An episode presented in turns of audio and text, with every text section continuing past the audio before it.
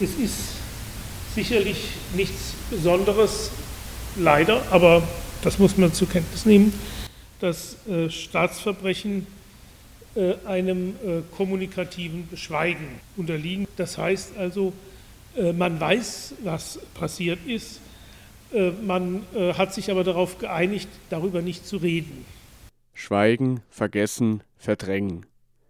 Was Professor Dr. Reinhard Kösler hier anspricht, ist auch heute noch in der deutschen Politik und Gesellschaft anzutreffen, wenn es um die Frage der kolonialen Verbrechen der ehemaligen Kolonialmacht Deutschland geht. Konkret davon betroffen ist der Fall des Völkermords an den Herero und Nama im Zuge des Kolonialkriegs von 1904 bis 1908 in der ehemaligen Kolonie Deutsch-Südwestafrika, dem heutigen Namibia.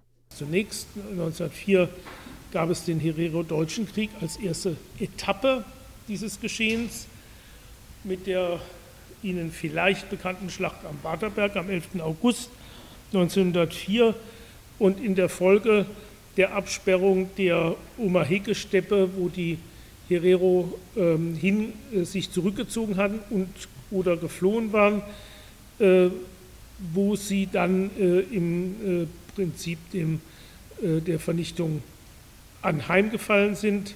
Am 3. Äh, Oktober haben sich dann die Nama gegen die deutsche Kolonialherrschaft erhoben und dieser Krieg ging sehr viel länger, der ging bis 1908. Beweise, die für eine geplante Vernichtung der Herero und Nama sprechen, gibt es genügend.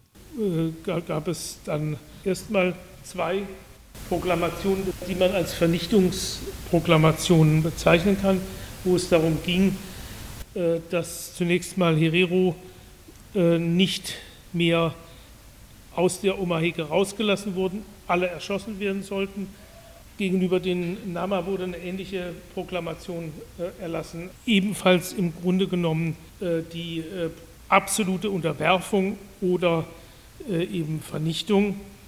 Doch nicht nur militärisch, auch ökonomisch wurde die Vernichtung geplant. Zerstörung der Lebensgrundlagen als Gruppe wurde dann sehr konsequent durchgeführt.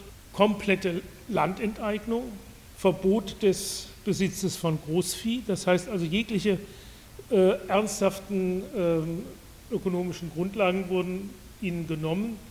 Hinzu kam Arbeitspflicht, äh, Verbot, in äh, anderen als ganz kleinen Gruppen zu siedeln, äh, Deportationen und ähnliches. Also es sind äh, also Todesraten zum Teil bis zu über 50 Prozent dort zu ver verzeichnen gewesen.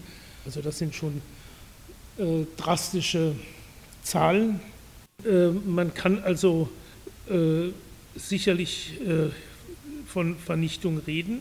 Während die koloniale Vergangenheit Deutschlands und die damit verbundenen Verbrechen lange Zeit verschwiegen oder vergessen wurden, gerät sie nun mit der Zeit immer mehr in den Blickpunkt der öffentlichen Wahrnehmung, wie zum Beispiel die Ereignisse um die Rückgabe einiger Herero-Schädel an den Staat Namibia erst kürzlich zeigten. Die deutsche Regierung jedoch sträubt sich weiterhin mit einer klaren Positionierung zu dem Völkermord an den Herero und Nama. Man hat einfach nur gesagt, besondere Verantwortung. Das heißt, bis zum heutigen Tag wird offiziell nicht gesagt, warum die eigentlich besteht. Äh, stattdessen äh, wurde also von deutscher Seite eine Sonderinitiative ins Leben gerufen, die dann auch, äh, wie immer wieder von Opfergruppen äh, betont wird, einseitig in Namibia durchgeführt wurde, schon mit Beteiligung der namibischen Regierung, aber mit viel zu wenig Beteiligung der Opfergruppen selbst. Nur Verantwortung übernehmen reicht in einem Fall wie den von der deutschen Kolonialmacht an den Herero und Nama begangenen Gräueltaten nicht aus.